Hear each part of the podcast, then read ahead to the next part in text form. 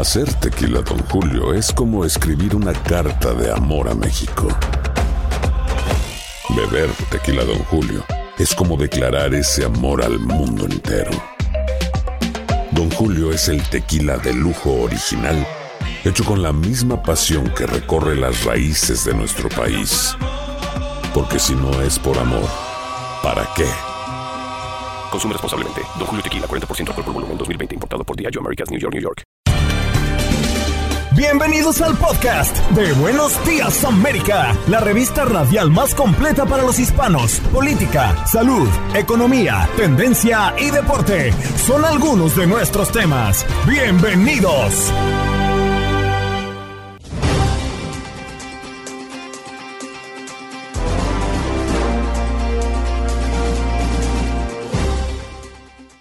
Buenos días, América de Costa a Costa, ¿cómo están? Soy Janet Vázquez. Los saludo con muchísimo gusto a nombre de Andreina Gandica, la titular de este espacio. Hoy me acompañó César Procel en la conducción y también interactuando en todos los temas. Así que hoy tuvimos un programa muy interesante, 3 de agosto, ya se nos está pasando el tiempo volada, hay que aprovecharlo al máximo. Estamos en el octavo mes de este 2023. Platicamos de Donald Trump porque hay muchos temas importantes y hay que hablar sobre lo que ocurrirá hoy en esta audiencia. Eh, Donald Trump va a tener la lectura de los cargos que le han dado en los últimos días, cuatro nuevos cargos, luego de que también ya pues se habló de que él estaba conspirando y que también trató de interferir en las elecciones pasadas del 2020. Así que, ¿qué dicen los abogados al respecto,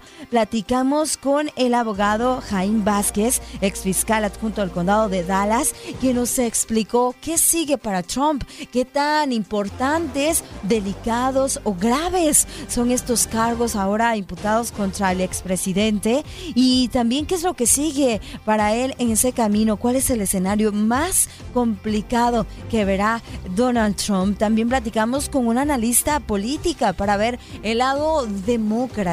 Luego de que ayer tuvimos una conversación con el lado republicano, ahora quisimos tener ese equilibrio de poder dialogar de este tema con una postura política del lado de los demócratas.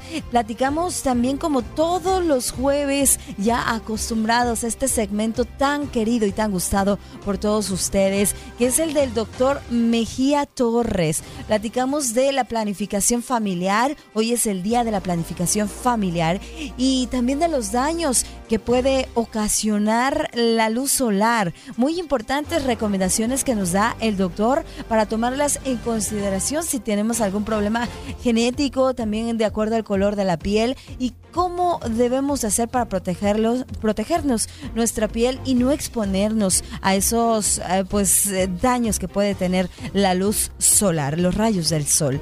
Y también platicamos con Etel Colato Los Ángeles, información muy importante desde California y nuestros contactos deportivos. Hablamos de la Leagues Cup, así como de muchos otros temas, béisbol y otros deportes. No se lo pierdan. Este es el podcast de Buenos Días América.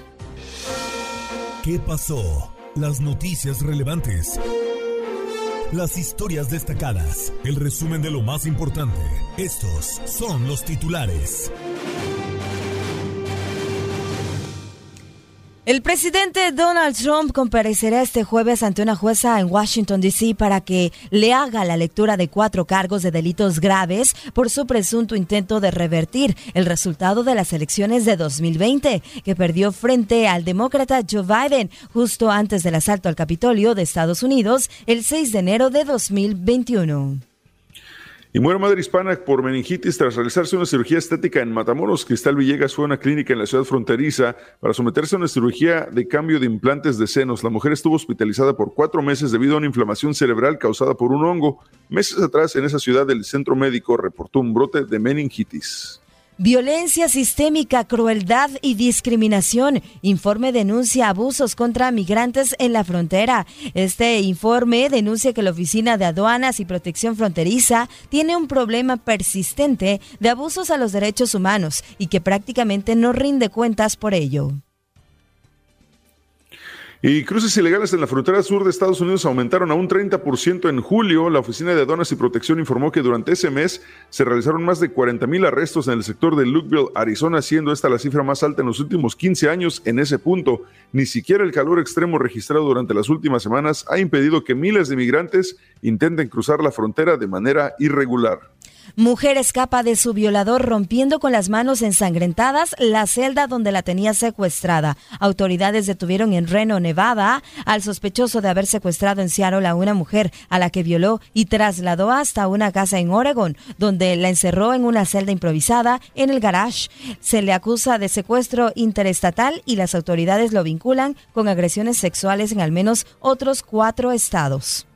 Y Cartero recibió un disparo en la pierna por intento de robo en Chicago. La División de Inspectores del Servicio Postal ofrece una recompensa de 50 mil dólares por información que lleve al arresto de dos sospechosos que intentaron robar y dispararon contra un cartero de 52 años de edad en la zona noroeste de esa ciudad. Realizan torneo de fútbol para migrantes en Ciudad Juárez, el fútbol para mitigar la incertidumbre y el suplicio. Un grupo de migrantes varados en la frontera entre Estados Unidos y México disputará este jueves la Copa América Migrante, la cual fue organizada por el Instituto Municipal del Deporte y Cultura Física de Ciudad Juárez con la intención de crear una convivencia sana e intercultural. Bajo la modalidad de fútbol rápido, el torneo se realizará con equipos integrantes integrados por migrantes de países como Venezuela, Honduras, Guatemala, El Salvador, Haití, Cuba, Perú y Colombia, quienes están a la espera de la posibilidad de llegar a Estados Unidos.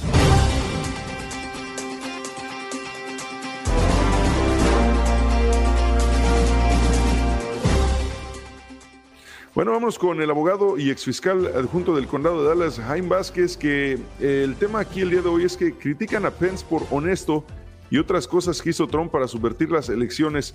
La tercera acusación penal en contra de Donald Trump describe cómo el expresidente aseguró a sus seguidores que él había sido el verdadero ganador, pese a saber que eso sería falso y cómo trató de persuadir a sus funcionarios. Abogado, bienvenido a Buenos Días América. Eh, este caso de Donald Trump y, los cargos que está enfrentando ha sido noticia por varios días. ¿Ya qué nos dice al respecto? Bueno, este es posiblemente el cargo que el expresidente Donald Trump va a tener que enfrentar, que va a ser el que le puede causar más problemas en su futuro. No solamente su futuro legal, con potencial de cárcel, sino su futuro en las elecciones, ya que este es la alegación, la única que tiene el día de hoy sobre algún tipo de acción tomada cuando él era presidente. El cargo que tiene pendiente ahora mismo en Nueva York es de acción antes de ser presidente, ese manejo de fondos para haberle pagado a, la persona que quería presentar evidencia de que había tenido una relación extramatrimonial. Y tenemos también el cargo de Maralago. Ese cargo fue acciones tomadas después de su presidencia. Las acciones de enero 6 y tratar de cambiar el resultado de las elecciones fueron acciones tomadas durante su presidencia, cuando él era el presidente. Abogado, buenos días, un gusto saludarlo. Sí, hoy va a ser cuando el expresidente Donald Trump se esté compareciendo, ¿no? Ahí entre una jueza en Washington, D.C., para que le haga la lectura de, pues, estos cuatro nuevos cargos eh, eh, considerados como delitos graves y, y qué ¿Cuál sería el proceso que debe llevar? Sabemos que también hay otro juicio ahí con el tema de los documentos de Mar-a-Lago, es para el próximo año. Eh, ¿Se le está complicando realmente a Donald Trump o es algo sencillo? No, se está complicando la situación porque ahora mismo tenemos, como tú comentas, ese caso en Mar-a-Lago donde ya a mediados de comienzo del próximo año el fiscal Smith, Jack Smith, que es el que se encargó de presentar, esto es un fiscal que ha sido especial, que ha sido nombrado especialmente para esta investigación. El día cuando se presentaron los cargos, él informó que él tiene la intención de que esto sea rápido y posiblemente puede haber algún tipo de resolución antes de las elecciones. Aquí, Janet, lo más importante que hay que entender de este caso es que el día de hoy, como tú comentas, va a haber la presentación de cargos formales ya tenemos más de 75 felonías acusadas, pero como es expresidente, como tiene protección del servicio secreto, no vamos a esperar a que él lo van a dejar en la cárcel, simplemente va a salir después de la lectura de cargos. Eh, no es tratado como una persona, digamos, común y corriente con este tipo de acusaciones. Y de ahí es donde vamos a empezar a ver cómo este juicio va a caminar, que tiene bastantes patas, porque hay seis co-conspiradores que no han sido cargados oficialmente el día de hoy y bastantes personas que testificaron al frente del gran jurado. Abogado Jaime Vázquez, eh, gracias por acompañarnos. A ver, eh, eso que dice es muy importante. A su parecer y en su experiencia, ¿Esto es eh, realmente una situación en la que quieren meter a la cárcel a Donald Trump es solamente una acción para evitar que se pueda postular para candidato a la presidencia el próximo año? No, aquí lo que estamos viendo y como ex fiscal analizando los tipos de delitos, esto es una presentación de cargos porque se cometieron delitos. Puede ser que gente piense que estos delitos no pueden ser graves o no, pero si la ley se infringe no hay dos sistemas judiciales en este país. Tiene que haber un solo sistema judicial y cualquier persona sin importar la posición o las ganas de querer volver a ser presidente puede influenciar la decisión de la fiscalía de presentar cargos o no. Hay que ser imparciales. El jurado determinará y decidirá si hay o no culpabilidad, entendiendo que estos cargos no los presenta el gobierno. Tienen que pasar por un gran jurado y el gran jurado es cualquier persona ciudadana de este país que ha sido elegida para participar en este gran jurado. Abogado, ayer un analista político mencionaba que le parecía muy extraño que en esta ocasión pues se hicieran estos cargos contra Donald Trump eh, acusándolo de atentar contra la democracia cuando ya se había hecho en otras ocasiones otros personajes, incluso demócratas, y no pasaba nada. ¿Usted eh, qué nos puede decir al respecto? ¿Realmente eh, esto es así o y qué dice la ley? Bueno, no, no hemos visto nunca. Eh, es importante entender que cuando vemos estos cargos criminales, y como hablamos, por lo menos el de Mar-a-Lago y el de Nueva York son dos cosas totalmente diferentes. Este que se acaba de presentar, se ha visto en el pasado la utilización de estas mismas teorías legales en elecciones estatales, pero nunca lo hemos visto en la elección presidencial y tampoco nunca lo hemos visto que el intento de cambiar el resultado de una elección haya sido hecho por el presidente que está en ese momento en la Casa Blanca. Y ahí es donde está el problema grave de esto, de que si no se sienta un precedente, ¿dónde podría llegar el futuro del reconocimiento o no de las elecciones? Eh, digamos, sin importar quién gana o quién no gana, nunca hemos visto algo de esta forma. Y si van a haber críticas, porque siempre hay críticas con cualquier procedimiento legal que se presente, pero es importante entender que basado en lo que hemos visto, nunca se ha visto este tipo de acción y de ahí es donde están estos, este presentamiento. Al mismo tiempo, digamos que el presidente Donald Trump ya comenzó con su defensa y al comenzar con su defensa, él está aceptando que él ha hecho o ha dicho lo que él dijo, sino que simplemente lo hizo bajo la protección de la libre expresión de opinión política que existe en la Constitución esa sería la defensa que él va a presentar. Y hay que recordar estos, estos cargos, ¿no? Que, eh, que ahora le están eh, poniendo a Trump conspiración para defraudar a los Estados Unidos, conspiración para obstruir un proceso oficial, obstrucción e intento de obstrucción de un proceso oficial y conspiración contra los derechos de los ciudadanos. ¿Cuál sería el peor de los escenarios para Trump. Y si realmente es posible, porque muchos se preguntan también, ay, no va a pasar nada, es política, eh, es solamente porque ya se acercan las elecciones. ¿Cuál es el peor escenario? Bueno, eh, la primera respuesta sería, esto se está viendo en este momento porque ha sido una investigación que ya el día de hoy tenemos el conocimiento de lo largo que ha sido. Ha habido personas que han sido entrevistadas desde su jefe personal de oficina en la Casa Blanca, Mark Meadows, hasta su yerno, eh, Jared Kushner, todos fueron entrevistados en el gran jurado. El peor escenario sería que hay un juicio antes de las elecciones de noviembre del próximo año y lo encontrarían culpable y sería sentenciado a cárcel. Hay quienes hablan de eh, cadena perpetua. Bueno, no sería tanto cadena perpetua, eh, y se ha habido ese tema, pero es, importante, Janet, ese punto es importante que lo comentes porque no tanto sería una cadena perpetua, no hay cadena perpetua, como digamos, para este tipo de cargos, lo que habría era una acumulación de sentencias que en la edad de Donald Trump, él no saldría libre de la cárcel, moriría, digamos, de edad en la cárcel por el tipo de cuántos años le podrían dar a él. Básicamente sería sentenciado a muerte, pero sería porque por su edad, pasaría los últimos años de su vida en la cárcel.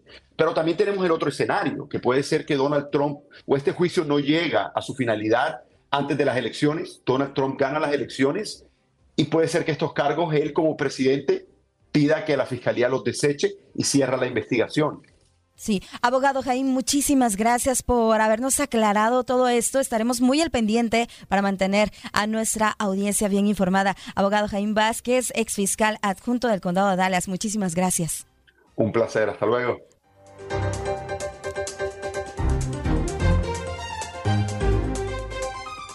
A esta hora de la mañana queremos saludar a nuestra invitada especial eh, porque sabemos que los cargos en contra del expresidente Donald Trump son un tema de tendencia actualmente en los Estados Unidos y para eso invitamos el día de hoy a Daisy Baez, que es analista política y puede darnos más información de cómo va la situación. Eh, Daisy Baez, bienvenida a Buenos Días América. ¿Cómo está? Buenos días Américas y gracias por la invitación. Un honor y un privilegio estar aquí con ustedes. Esa situación de los cargos hacia Donald Trump eh, se, cada vez se torna más serios. Obviamente, eh, este tipo de cargos, si de alguna manera eh, resulta encontrado culpable, podría enfrentar muchísimos años en prisión Donald Trump. Absolutamente. Este es un caso sin precedente. Es un caso que no se había visto nunca en la historia de esta nación. Hasta ahora el presidente tiene tres, digamos, casos diferentes un total de 78 cargos, eh, de todos felonías, cargos serios.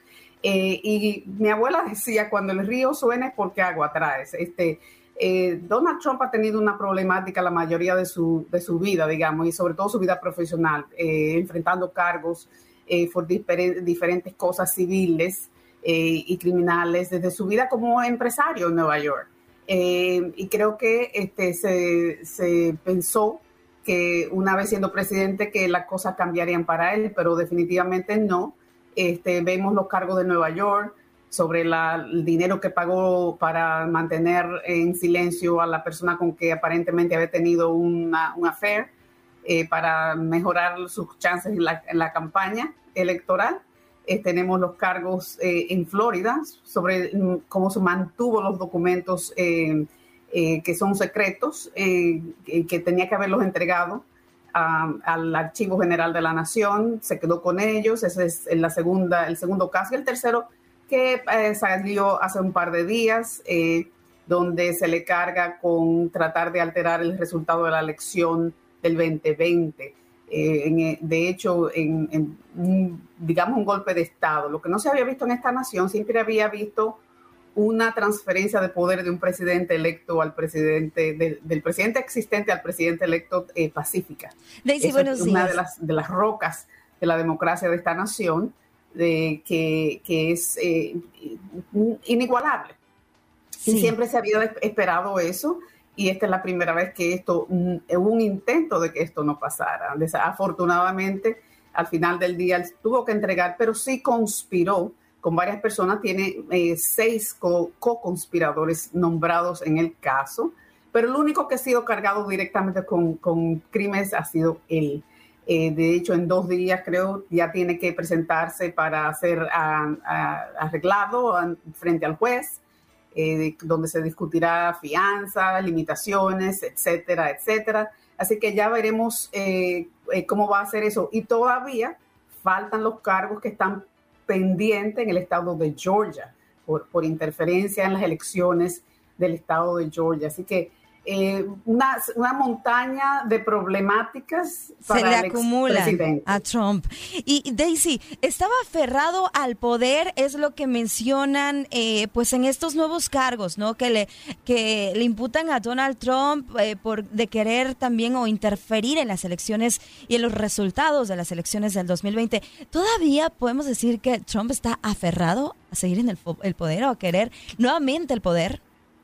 Absolutamente. Y debo recordarle a las personas que nos están viendo que esto no, esta problemática no empezó con las elecciones. Dos años antes, cuando él empezó la, discusión de su reelección, eh, se le preguntó varias veces en los medios, eh, ¿usted piensa entregar? Y él dijo claramente, bueno, ya veremos. Depende si, si, hubo fraude, si habrá fraude o no. Ya le había empezado a, a manipular esta situación, ya había empezado a sembrar la semillita con sus seguidores de que, de que es posible que hubiera visto fraude. Nunca en ningún momento se presentó ninguna evidencia de fraude en ningún sitio, en ningún estado.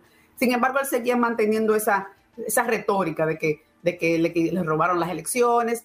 Él es una persona que está acostumbrado a salirse con las suyas, está acostumbrado a que cuando él quiere una cosa, él la consigue. y él ah, le gustó, eh, se sintió muy bien siendo presidente. hay muchos privilegios y mucho poder en esa posición y quiso mantenerla. Y desafortunadamente perdió las elecciones y eh, eh, su, su, ego no le permitía aceptar esa, esa conclusión de esas elecciones. Daisy Baez, analista política con nosotros en Buenos Días América. a ver, Daisy, ¿qué impediría en este caso, suponiendo que lo encuentran culpable de uno de todos los cargos, ¿Habría algo que podría impedir que Joe Biden le otorgue un perdón a Donald Trump como tal? Sabemos que son contemporáneos, tres años de diferencia. Joe Biden tiene 80 años, Donald Trump tiene 77. Y considerando también que, también Joe Biden está en, cierto, eh, cierta situación con su hijo o todo eso, ¿podría Joe Biden otorgarle este perdón a Donald Trump aunque lo encuentren culpable? Yo no he visto ninguna conversación o ninguna evidencia de que, el presidente Joe Biden está considerando eso. Pero en la política y en, las, cosas del gobierno, eh, todo es posible, ¿no? Ya vimos con el caso de Nixon, como el presidente Ford, aunque era de su mismo partido, eh, decidió otorgarle un perdón que, que, generó controversia en ese momento, pero al final del día el presidente Ford consideró que era lo mejor para la nación que era mejor cerrar ese capítulo, empezar a construir de nuevo, seguir adelante. ¿Haría algo así eh, eh, el presidente Biden? No sé, es posible, todo es posible. Eh, y si gana un presidente republicano de su propio partido, posiblemente que sí. Pero todo eso está por verse. Y todo eso son posibilidades. Vuelvo y repito, es una situación sin precedente en la historia de esta nación. Y Daisy, por el otro lado, bueno, también sabemos que eh, pues hay situaciones con eh, que también está atravesando Joe, Biden, ¿no? Entonces, la pregunta, ¿todo esto que está pasando con Trump le beneficia de alguna manera a, Joe Biden en su camino a reelegirse o fortalece al Partido Demócrata? Sí y no. Eh, beneficia a Joe Biden Mm, técnicamente puede, porque los mal, mal, males de tu enemigo o de tu oponente político supuestamente te benefician. Pero lo que hemos visto es que el, presidente Trump tiene una, una línea de seguidores que están con él no importa qué. Y recuerda que él mismo lo dijo una vez, yo puedo ir por la Quinta Avenida ametrallando gente y mis seguidores no me abandonan, sus seguidores no lo van a abandonar de ninguna manera. La diferencia está en que vamos a ver si es una franja de en el medio, esa franja de los que son más independientes, que no son ni demócratas ni, ni, republicanos. Y si, es, si el presidente Biden eh, puede mover esa franja hacia su lado, entonces sí gana su reelección. Eh, pero todo eso está por verse. Los problemas de, Hunter Biden, eh, he dicho siempre lo mismo. Hunter, estamos, hemos estado hablando de Hunter Biden por siete años. De esos siete años, cuatro el presidente eh, estaba, el presidente Donald Trump estaba a, cargo de la presidencia y controlaba el, Departamento de Justicia y no se hizo, no hizo nada al respecto. Eh, eh, este muchacho es, ciertamente tiene sus problemáticas, pero él es un ciudadano privado. Él nunca se ha elegido a ninguna oficina pública, él nunca ha sido nombrado a ningún cargo público, ciertamente porque es hijo del presidente. Esto eh, eso le trae una problemática al presidente. Él debe enfrentar los cargos que se le, que le caigan, lo, cual, lo que sean, y, y, de negociar o ir a juicio, hacer lo que tenga que hacer. Pero lo, que los republicanos hacen es mantener este caso vivo porque eh, cada vez que tú tratas de hablar de la problemática del presidente, ah, pero Hunter Biden. Entonces, es lo que le da, como digamos, una, una alternativa de discusión a los republicanos y lo van a mantener así. Pero eh, esa es la política, es así es como funciona y bueno, seguiremos adelante. Así es, Daisy. Muchísimas gracias por su comentario. Muy interesante también escuchar eh, su postura y gracias, gracias por compartirla aquí al público de Buenos Días América. Siempre a la orden. Eso. ¿A usted le gustan mayores? El doctor Mejía. Doctor Mejía, bienvenido nuevamente a Buenos Días América. A ver, ¿sabe? Ahorita que puso la canción esta Jorgito, el día de ayer les decía que, o no sé si fue ayer o antier, que la fórmula perfecta para la pareja de un hombre era la mitad de la edad del hombre más siete. No sé usted qué opina. Explícame eso. Explícamelo mejor. O sea, por, ejemplo, Si el hombre tiene 40, ¿qué edad debe tener la mujer? 27. Es lo que yo les digo que están un poco mal. No puede ser eso. No suena mal. No suena mal porque fíjate tiene, tiene algo de lógica, porque recuérdate que la vida fértil de la mujer termina más rápido que la del hombre. Ya la mujer comienza a entrar. ¿Y de dónde tú sabes? Mira, yo no sé qué estudio habrá hecho César, pero tiene mucha lógica, muchísima lógica. Porque es que la vida fértil de la mujer termina primero, la del hombre dura mucho más. Es más, fíjate que ahora se está luchando por la igualdad de los derechos reproductivos. Sin embargo, tenemos limitaciones biológicas que no hacen posible esa igualdad. Por muchas razones, el hombre no puede lactar. El hombre no puede lactar a un bebé, biológicamente no puede, está nulo. Pero además de eso, un hombre puede tener 100 niños en un año, 100 hijos, pero ninguna mujer puede tener 100 embarazos en un año. Es decir, que es que biológicamente el hombre tiene condiciones que le permiten ciertas cosas. Es más, te voy a decir algo. La única cultura monogámica en la, en la historia de la humanidad y sobre el planeta Tierra es la cristiana. Ninguna otra cultura es monogámica. Vamos ganando, Jorginho. Vamos ganando, Jorge. Le están dando cuerda a estos dos. Ah, fíjate, estamos, nuestra lógica de aquí del programa es avalada por el doctor Edilberto Torres. Muchísimas gracias, doctor, porque Janet ya, era insoportable los últimos dos días. Ya nos tiene coraje porque decía que estábamos locos, que éramos unos enfermos, que no, ¿cómo puede ser posible que busquen una persona de 13, 20 años menor? Le dije, la fórmula es, es una fórmula muy básica la mitad de la edad del hombre más siete, pero Janet insistía que no y sí, sigue molesta, mira, ya, ya está roja Janet ahorita de coraje. Pero mira, César, yo te voy a decir algo muy práctico que se usa mucho en antropometría. Es que los, esa, esa, esa brecha de etaria o de edad va desapareciendo con el paso del tiempo. Por ejemplo, un niño recién nacido, tú puedes diferenciarlo fácilmente de un niño de 10 años de edad o de un niño de 5. Un niño que tiene 2 años de edad, tú lo diferencias de uno que tiene 7 y la diferencia es 5 años. Sin embargo, cuando uno tiene 90 y otro 85, ya tú no ves la diferencia. Se ven dos viejitos igual. Exacto, ya ves, Janet, ya ves. Estamos, por favor, aceptamos las, las disculpas de una vez. Jorge, Jan está a punto de disculparse con nosotros. No, creo. No creo. ¿Por qué? a mí me parece, me parece un poco injusto, sí, hacia la mujer. Yo creo que todavía, pues sí, efectivamente hay muchas desigualdades, pero eso de que la mujer, pues tenemos nuestro reloj biológico y, y estamos impedidas, ¿no? Tenemos hasta cierta edad donde podemos tener hijos hijos, me parece que, ay, no sé, es complicado, a veces uno quiere seguir desarrollándose profesionalmente, pero tienes por el otro lado ese reloj que, pues, ten hijos ya, porque si no, no vas a tener, pero es que yo ahorita estoy en lo mejor de mi carrera, no, pero es que el, socialmente necesitas tener hijos, entonces, ay, creo que... Eso es, es algo muy que me parece muy complejo, pero desigual para la mujer. Y sí, lo es, lo es. Es que no existe la naturaleza en sí no es justa, como dice el doctor Dyer. No es justo, por ejemplo, que el gato se coma un ratón, no es justo que los tejones se coman eh, los hurones y todo eso. Pero que es la escala biológica es así. Fíjate, así como los tratadistas no están de acuerdo con el cambio de sexo, qué sé yo cuánto, porque viola las normas de la naturaleza. Bueno, pero eso deberían aplicarlo también a la realidad biológica y estructural de la anatomía del hombre y la mujer.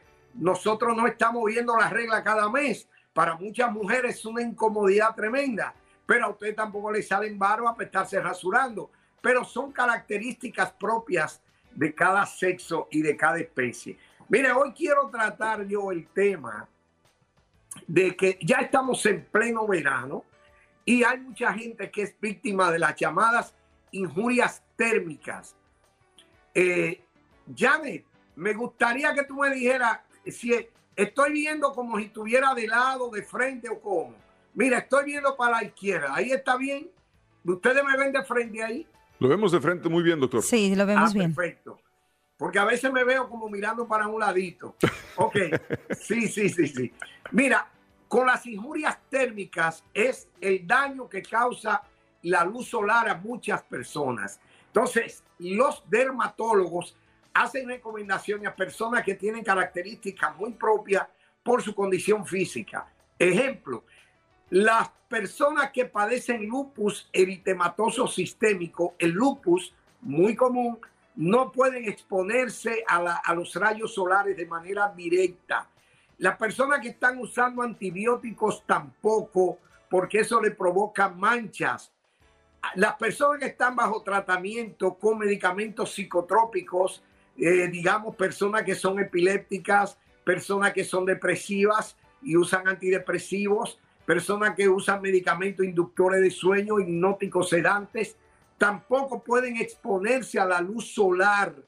Las mujeres que están bajo tratamiento con anticonceptivos orales, es decir, productos hormonales con estrógeno, progesterona, tampoco pueden exponerse a la luz solar directa porque le va a producir unas manchas aquí en la cara que parecen el cloasma propio del, del embarazo. Es decir, hay condiciones físicas que te... ¿El color, doctor? Ajá. ¿El color de piel también afectaría? El color de piel también, claro, porque las personas de piel oscura que tienen una, una capa de melamina, que es una proteína, no sufren tanta injuria solar como las personas blancas. Fíjate que los albinos que no tienen melamina, se les recomienda que no tomen luz solar directa. Otra cosa, hay un horario donde la radiación del sol es más baja. Las primeras horas de la mañana son las mejores horas para exponerte al sol y las últimas de la tarde. Hay una clave que los dermatólogos han desarrollado. Tomar en cuenta como referencia la longitud de la sombra que tú proyectas cuando te da el sol. Por ejemplo, mientras más larga es tu sombra, es más óptima la luz solar la intensidad de la radiación es menos, eh, menos eh, pesada. Digamos, fíjate que... Sí, pues en las mañanas, ¿no? Que el sol va saliendo, entonces por, por, por, ende tu sombra va a ser más larga porque está pegándote de un ángulo. Qué, qué excelente, qué, qué, buena, qué buena forma de verlo de esa manera. Si había escuchado sobre tomar el sol tempranito en la mañana cuando va saliendo y cuando se va poniendo en, en la tarde. Eh, ¿Cuántos minutos de sol recomienda diariamente, doctor? No más de 20 minutos se recomienda. Y todas las personas que están yendo a playa o están practicando deportes al aire libre, a pleno sol, se les recomienda siempre usar los factores de protección solar, eh, un filtro solar. El promedio que recomiendan, he oído al doctor Juan también que lo recomienda, es el SPF 40. SPF 40. Doctor, perdón, tengo que cortarlo porque nos echan la pausa encima, pero muchísimas gracias, doctor Edilberto Torres Mejía, o perdón, Edilberto Mejía Torres de Univisión Nueva York, colaborador de Buenos Días América también. Le, agradecemos su, su aportación el día de hoy. Bueno, un abrazo para todos y nos vemos el próximo jueves. Y arriba los hombres. Estás escuchando el podcast de Buenos Días América, la revista radial más completa para los hispanos. Escúchanos en las diferentes plataformas: Euforia, Spotify, TuneIn y iHeartRadio. Tu DN Radio. Vivimos tu pasión. Y orgullo. Todo por ser campeones. En Buenos Días América. Contacto Deportivo.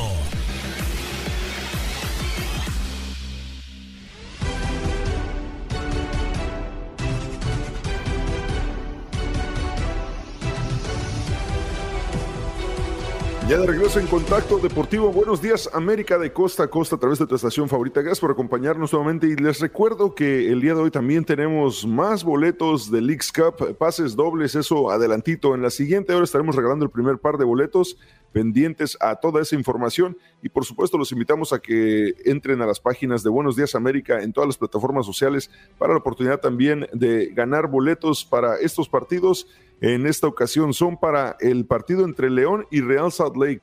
Bueno, vámonos entonces ya con Jesús Ciordia, eh, que tiene el reporte de los deportes aquí en Contacto Deportivo en Buenos Días América. Jesús, muy buenos días. Hola César, buenos días. Sí, bueno, comenzamos con la League, con la Cup. Sin duda, pues fue una jornada pues un poquito obscura para el fútbol mexicano porque los tres representantes de los encuentros de ayer quedaron eliminados y bueno, hay que recordar antes de comenzar con la información que en esta fase de 16 de final hubo dos equipos que ya estaban plantados, que fue el LAFC, que fue campeón del MLS Cup 2022 y el Pachuca campeón de la Apertura 2022. Y bueno, ya arrancando con eso, comenzamos con el primer encuentro que bueno, fue retrasado por lluvia, que fue el clásico de la Florida, el Inter de Miami contra Orlando City que bueno, el Inter de Miami de Lionel Messi terminó ganando tres goles por uno, sin duda un Messi también espectacular al tener otro doblete en el League Cup, ya lleva cinco goles en los 13 partidos que ha disputado y bueno, ahora al equipo de Miami tiene una cita en, en octavos de final contra el Dallas FC,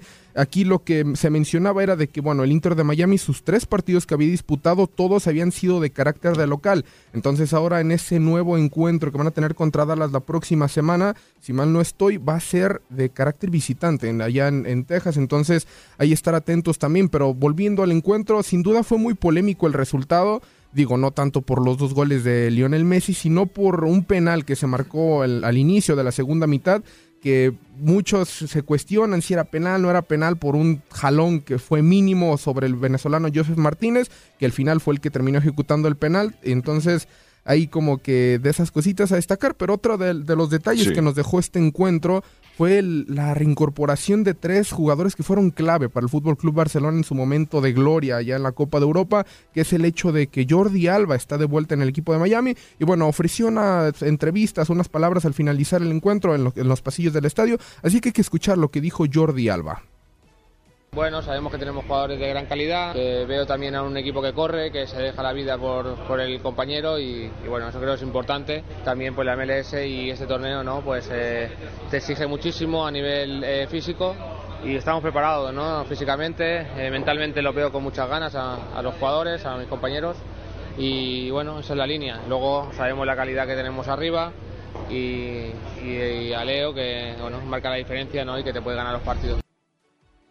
Ahí está el futbolista español que, bueno, ya con ya son tres jugadores que, que vienen de, de, paso por el fútbol europeo, que es el caso de Jordi Barcelonita, por así decirlo, el Barcelonita. Entonces, pues estas piezas son claves también para un Inter de Miami que a principios de cuando se dio todo este calendario de la League Cup, nadie contaba con ellos. Y bueno, ya con la incorporación de Sergio Busquets, de Jordi Alba y de Lionel Messi, sin duda empiezan a tomar ese papel de super favoritos para llevarse esta competición. Y claro, ah, oye, perdón Jesús, dime, interrumpo tantito. Fíjate, estaba, estaba, nos, tocó obviamente aquí en Houston trabajar el, partido del Dynamo contra el, Pachuca, pero estaba leyendo los comentarios en redes sociales eh, durante el partido del Inter Miami y había gente que se quejó porque Joseph Martínez cobró el penalti y decían, ¿por qué no lo cobra Messi? ¿Por qué no lo cobra Messi?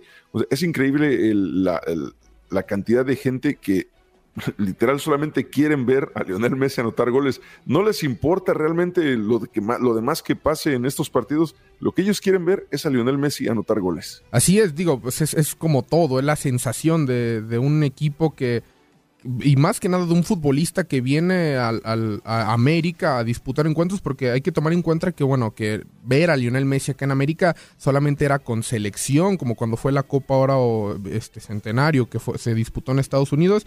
Y bueno, ahora que también los partidos de pretemporada que tenía con el Paris Saint Germain o con el Fútbol Club Barcelona, y pues tener esa oportunidad de, tener a Messi más cerca y sobre todo en Miami, que es una, ciudad que donde hay muchos latinos, pues sin duda es como una gran sensación el hecho de ir a ver al astro argentino. Y pues sí, eso del, retomando eso del penal, pues es, es cuestión de, de criterios también de, de, cómo lo vea cada quien, porque a lo que se comentaba era de que pues el mismo Lionel Messi le dijo a Joseph Martínez, tú cóbralo, a ti te hicieron la falta. Entonces, como ahí también vemos que, el mismo Messi está tomando ese rol como de decir, oye, no soy yo el que muevo todo este barco, hay que movernos e involucrarnos todos. Y aparte salió enojado Messi, eh, se agarró empujones con César Araujo, tuvieron, tuvieron este, ahí sus eh, llegues en la cancha, eh, creo que Araujo resultó amonestado y posteriormente ahí en el túnel, en la salida, eh, llegó Lionel Messi todavía a echarle bronca. No sé si le dijo, ¿qué me ves, bobo? Pero, fue, a, echarle pleito ahí en los túneles todavía. Sí, pues es, lo mismo que pasa. Me imagino que tú llegaste a jugar fútbol, todo, aquí también Janet, el mismo Jorge, llegamos a jugar fútbol y pues es lo mismo, la misma calentura de que cuando sales del partido y, pues es esa misma inercia, pero pues son cositas que se quedan y bueno, conociendo lo, lo profesional que es Messi, creo yo que son cositas que se quedan dentro de la cancha y bueno, se, se terminan olvidando. Sí, es eh, Jesús. Y bueno, en, otros resultados muy adversos, oye, LAFC 7-1 a Juárez, vinieron a perder prestigio anoche los, los, eh, equipos mexicanos, pero perderlos 7-1, Mira, César, de aquí tomando en cuenta este partido, sí, se, se decía que el LAFC venía de dos semanas sin tener, pues como tal, estar teniendo partidos. Entonces, de esas dos semanas sin estar estar, por decir así, está descansando, solamente entrenando, pues pensaban que no iban a tener un, un cierto ritmo, pero al momento de enfrentarse a Juárez, pues se vio claramente que en cuanto a calidad, sin duda el LAFC supera línea por línea al, al Juárez. Digo, al lo que nadie se imaginaba que le iban a anotar siete goles a un equipo mexicano que se estaba tratando de ser muy sólido defensivamente y sobre todo a destacar también a los latinos. Carlos Vela sin duda es una pieza clave para ese equipo y es un mexicano de los que ha tenido un gran nivel a pesar de tantas críticas que ha tenido por no querer participar en la selección mexicana. Sí, definitivamente ahora Carlos Vela, pues ya, ya está más allá del bien y del mal, él es simple, o sea, el otro día en las declaraciones previas al partido dije, no, pues estaba de vacaciones, del partido ni lo he visto, o sea, Carlos Vela, él llega, hace su chamba y se va él no, no, no le importan resultados, simplemente entra para hacer su trabajo y ya lo demás se sale sobrando. Que digo, me parece respetable, por lo menos no, no, está, no está fingiendo la falta, ¿no? Eh, así que bueno, eh, va la noche para los equipos mexicanos. Ya veremos eh, qué, sucede en los partidos de hoy. Y por su parte, el Houston Dynamo en, al Pachuca también lo elimina esto en los, en los penalties. Tres partidos consecutivos para el Houston Dynamo que, culminan en penalties. El primero contra Orlando City lo perdieron y el de Santos y ahora el de Pachuca en eh, Show Energy Stadium culminan de esa misma manera, pero ahora este, el Dynamo sale victorioso. Ya son cinco partidos en esta temporada que son de eliminatoria directa, que el Houston Dynamo logra salir adelante. Sí, y bueno, con el otro resultado, también quedándonos ahí en Texas, el Mazatlán, que había sido una de las sorpresas en la fase de grupos, pues al final no la terminó alcanzando. Parecía que sí al momento de remontar, de anotar ese gol de, la igualdad, pero bueno, un Dallas que terminó imponiendo, por decir así, esa pues posición de local que tenía en, en el estadio y terminó ganando dos goles por uno. Entonces, pues sí, una noche muy oscura para los equipos mexicanos, que bueno, hoy tratan de reivindicarse porque bueno, tenemos el Pumas contra Querétaro, dos mexicanos que se van a enfrentar, el Atlas contra New England Revolution, que son los el otro mexicano, León contra Royal Salt Lake y Charlotte contra Cruz Azul. En más encuentros del que son equipos de MLS, New York FC contra New York Red Bull y Filadelfia contra DC United. Entonces, veremos si en esta jornada de hoy los equipos mexicanos logran repuntar y sacar la cara por la Liga MX. Vámonos con Jesús Sordia, que tiene más información del el mundo de los deportes que tanto nos apasiona. Te escuchamos. Eh, sí, ahora no me cambiaste el nombre, César. No, ya, ya, ya, este, ya se me quitó. La de Luis García, ahora sí ya regresas a hacer tu nombre habitual. Muy bien, mira, pues regresamos porque la NFL también regresa a los emparrillados. Están de vuelta y bueno, tenemos un gran encuentro para hoy por la noche porque el primer encuentro de pretemporada que se va a disputar es de los Jets de Nueva York contra los Browns. Recordar que bueno, este encuentro va a estar siendo pues este, como antecedente antes de la, lo que viene siendo la ceremonia de, de, exaltación al Salón de la Fama allá en Canton, Ohio, porque se estará exaltando la generación de Joe de 2023 que la compone Joe Thomas, tackle defensivo de los Cleveland Browns y los defensivos Joe Klecko y Darrell Davis de los New York Jets. Mencionar también que, bueno, una de las titulares importantes para este encuentro es que Aaron Rodgers se perderá el juego del Salón de la Fama por diversas molestias. Según informó el manager Robert Saleh del equipo, dice que en este momento no jugará porque cree que hay la, que hay la posibilidad de que lucen ante Carolina o contra Tampa Bay o ante los gigantes. Entonces no sabemos hasta cuándo va a poder estrenarse Aaron Rodgers. Recordemos también que Aaron Rodgers pasó 18 temporadas con los Packers y que bueno, ahora este cambio que sin duda marcó mucha controversia en el, en el mundo de la NFL, el hecho de estar pasar tanto tiempo en una organización y luego cambiarte a otra, sin duda ese cambio también puede llegar a ser como muy importante en cuanto a que Aaron Rodgers cómo se encuentra, ¿no? Porque también hay que tomar en cuenta el, el tema de la adaptación de los jugadores. Eso y aparte de conocer bien el playbook de los de cada entrenador. Y entiendo muy bien, los Jets obviamente con la, con la inversión que, hicieron con Aaron Rodgers no, no van a querer eh, que se vaya a lesionar, que se vaya a echar a perder antes de que siquiera empiece la pretemporada. Así que entiendo muy bien la postura del equipo por Aaron Rodgers, pues ojalá que le vaya bien la temporada. Él ya ha dicho que está considerando de ir temporada a temporada. Si se siente bien terminando este primer año, posiblemente renueve, si no, eh, se retirará tranquilamente y dejará de ser el quarterback de la NFL. Así es, y bueno, continuando con la NFL, para el día de hoy, pues es el encuentro que tenemos, pero este, tenemos más encuentros para que serían hasta la próxima semana, porque ya iniciará la segunda semana o la segunda fecha de esta pretemporada con los Patriotas este, en contra de los Texans y los Seahawks en contra de los Vikingos. Son los encuentros más próximos que tenemos de este calendario de la NFL. Y bueno, regresando un poquito también con los deportes, digo, para recordar esta cartelera que tenemos de diversos deportes, porque están muy calentitos los deportes ahorita en el verano, César. Recordar que, bueno, la League's Cup todavía sigue. Eh, y el día de hoy tenemos por la noche diversos encuentros. Primero empezamos con el de New York Red Bull contra New York FC, ese clásico de la Gran Manzana. Después, a la misma hora, a las 8 del Este, tenemos Pumas contra Querétaro, los dos equipos mexicanos que se ven las caras. Después también a la misma hora, Atlas eh, contra New England Revolution. Y el, último juego que tendremos será Philadelphia contra DC United. Eh, y en otros encuentros también. Bueno, perdón, ah, ¿cuál, de los partidos de esta noche se te hace a ti el más atractivo? ¿El, clásico de la Gran Manzana? ¿El Pumas Querétaro? No creo que tanto. es, algo que estamos acostumbrados a ver, un Pumas Querétaro regularmente. Pero mira, creo yo que sí, sin duda el, clásico de allá de, de Nueva York, Red Bull contra New York FC sin duda sí es un encuentro atractivo, sobre todo porque son los dos de la ciudad. Quieras que no, el hecho de tener dos equipos de una misma ciudad que se encuentren es, es, algo llamativo para, para, el espectáculo. Pero también no hay que descartar el juego del Atlas. Eh, también hemos visto un Atlas que ha ido... ¿De quién, perdón? ¿De, del Atlas. Ah. Del, bicampeón, por decirlo así. el ah, último bicampeón, del fútbol del Atlas. no me acordaba que era chivista. ¿no? ¿Qué no se supone que Tigres son los campeones? Bueno. El Atlas sigue siendo bicampeón. Bicampeón. Fue bicampeón. No, hay, no ha ah, habido otro bicampeón. el bicampeón Pumas? Bueno, pero ya fue hace muchos años, cuando estaba Hugo Sánchez. Ya pasó. Bicampeón León también. Mira, acá el productor. El productor también aquí es chivista. van a pasar hasta que los Atlas dejen de decirle bicampeón? ya oh, pasó, ya fue eso, si les acabó, ya. Se me hace que es amigo de Max Andalón. No, no, no. o sea, yo, yo, aquí vengo a ser, yo aquí Tigres vengo a ser es el campeón. El Atlas fue campeón hace ya. Bicampeón. Un torneo ya. Fue bicampeón hace unos momentos. Tío. Ah, le va al Atlas porque acá. Bicampeón. Se me hace que le tiene una tendencia huelguista este señor. Bueno. Ahora sí, dile Luis. ¿Y el bicampeón León cuándo juega también? El bicampeón León el, el bicampeón León también juega hoy. Este al, más tarde a las 10.30. mencionábamos que teníamos boletos para ese encuentro. Y bueno, también la máquina cementera del Cruz Azul juega el día de hoy, el Char contra Charlotte a las 8.30 también. Entonces son los encuentros que tenemos para el día de hoy.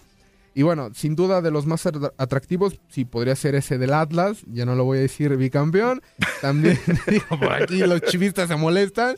No, no, no, a mí me vale, díganle como quieran, pero, pero me da risa que sigan diciendo bicampeón cuando ya pasó un torneo, ya Tigres es el campeón del torneo pasado y los del Atlas siguen diciéndole bicampeón. Oye, por cierto, este partido del Atlas va a ser interesante por, no, no por el Atlas, a nadie le importa el Atlas, por, por New England Revolution que pues, pusieron eh, en suspensión a Bruce Arena, el director técnico del equipo, ya que hay alegaciones de supuesto abuso eh, de lenguaje, ¿no?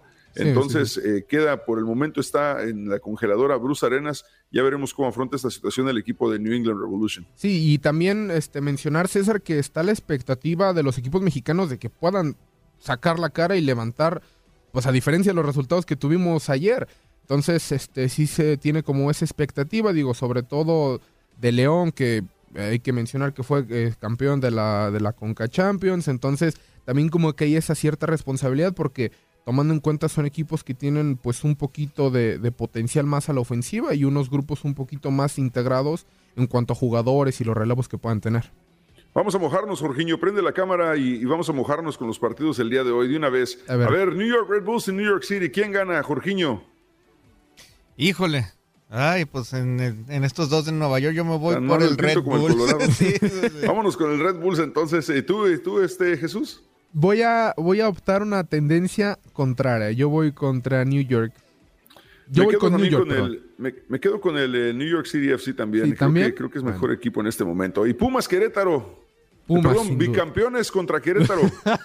no, no, no, ya Querétaro ya vivió de manos, está robando oxígeno en esta liga ya. Los Pumas, por aunque vamos a a, echar oxígeno a este come cuando hay del Toño Murillo que ahí viene. Voy con Pumas. Yo también voy con el Pumas, sin duda. Eh, sí, bueno, es un duelo, duelo de directores técnicos argentinos. El tanque contra el turco. Vamos con Pumas también, estoy de acuerdo. Eh, Atlas contra Nueva Inglaterra. Perdón, bicampeón de hace dos semestres contra Nueva Inglaterra. Yo voy con Atlas, sin duda. ¡Qué raro! No, Dios mío. está jugando muy bien el Atlas. Eh, tiene muy buen equipo. Estamos viendo que, está teniendo buenos resultados y también hay, que entender. Hay que ser objetivos, César. Yo, yo sé que las chivas están pasando un mal momento, pero, el Atlas Jorge, ¿cuántas veces he mencionado las chivas yo en este bloque? Eh, no, ninguna. Mira, o sea, para que veas, o sea, nadie menciona a las Porque chivas. ya están eliminados. Pues no, pero Oye, exactamente. Pero, tampoco, tampoco decimos cuando hablamos del Guadalajara, el campeonísimo Guadalajara o el campeón de. Nah, pues tampoco, ¿no? O sea, claro que no. Y aparte, o sea, no tenía nada que ver las chivas en este bloque y lo mencionó como 10 veces aquí Jesús. bueno. Está bien, entiende, entendemos que quién es su padre del Atlas, pero no es necesario mencionarlo en cada bloque. Entonces, Atlas, eh, según Jesús, gana el Atlas. Eh, adelante, Jorginho. Atlas contra Nueva Inglaterra. Híjole, mi corazón quisiera que perdiera el Atlas, pero no creo que pierda. no creo que pierda, yo creo que sí va a ganar el Atlas. Yo creo que el Revolution se lo lleva esta noche y le dicen adiós a, los zorritos. Y bueno, y por último, Philadelphia DC United. Ah, no, Philadelphia DC United. ¿A quién le van? ¿Al Wayne Rooney o al Philadelphia Union? Que, bueno, que ha sido un equipo fuerte en este torneo. Sí, sin duda Philadelphia, digo. El, hecho de que esté Wayne Rooney no te asegura que, que tengas buenos resultados. Entonces yo también concuerdo contigo y voy con Filadelfia. Jorginho. No, yo les voy a dar la contra, yo voy con el DC. Y por último, el Charlotte contra el Cruz Azul, tan malo el Pinto como el Colorado. El ganador de este, este partido se enfrentaría al Houston Dynamo el próximo lunes. Eh, ¿Charlotte o Cruz Azul? Cruz Azul. Eh, creo que el Cruz Azul ha ido de menos a más, entonces puede, puede poner un testarazo, un golpe sobre la mesa el día de hoy. Mira, si juega el Cruz Azul como jugó contra el Inter de Miami, pero sí mete los goles, creo que el Cruz Azul. Así que vamos con la máquina, vamos con el Tuca Ferretti en este partido. Yo igual, yo me voy con, con el Tuca Ferretti ahora que ya aprendió inglés. A ver, yo creo que ya le van a entender. Me puse a estudiar inglés para escribirle a mi novia, dijo el Tuca Ferretti. Bueno, pues ahí están los partidos del League Cup de esta León, noche. Te queda León, la fiera. Ah, sí, perdón, el bicampeón el contra bicampeón, El bicampeón de hace años. El bicampeón del Bajío, sí. Del Bajío. Va, sin duda, León. Yo me apunto con León de Nicolás Darcamón. Sí, yo también voy con la fiera también en este partido. Yo también voy con el ex bicampeón y con el campeón de la CONCACAF, que no lo dice, no lo dice. Por el, campeón, de la, CONCACAF, lo mencioné, lo, mencioné antes. El campeón de la ah. CONCACAF León sin duda es uno de los favoritos. El, el bicampeón León, campeón de la CONCACAF. Dios mío, no dejes que la sangre aquí voy a salir, la libertad de expresión, Jesús. Aquí voy a salir al final que con el nombre de Luis y con el y con el apodo y bueno de que le voy al Atlas y ya vi campeón todo. Pero, es que aquí, ¿tú le preguntaste si iba el Atlas, este Jorge? Porque yo no, recuerdo haberle preguntado. No, yo tampoco. O sea, y, recordaste si algún momento yo dije que le iba a Chivas y el día de hoy? Ya no le digas, hay que decirle Margarito. Jesús Margarito con Jesús Margarito con ustedes en los deportes. Excelente, ahí está. Gracias Jesús Margarito por esa información de contacto deportivo aquí en TUDN Radio. Gracias por acompañarnos en nuestro podcast. Buenos días América. Y recuerda que también puedes seguirnos en nuestras redes sociales. Buenos días AM en Facebook y en Instagram. Arroba Buenos días América. AM. Nos escuchamos en la próxima. Aloha mamá. Sorry por responder hasta ahora. Estuve toda la tarde con mi unidad arreglando un helicóptero Black Hawk. Hawái es increíble. Luego te cuento más. Te quiero. Be All You Can Be, visitando goarmy.com diagonal español.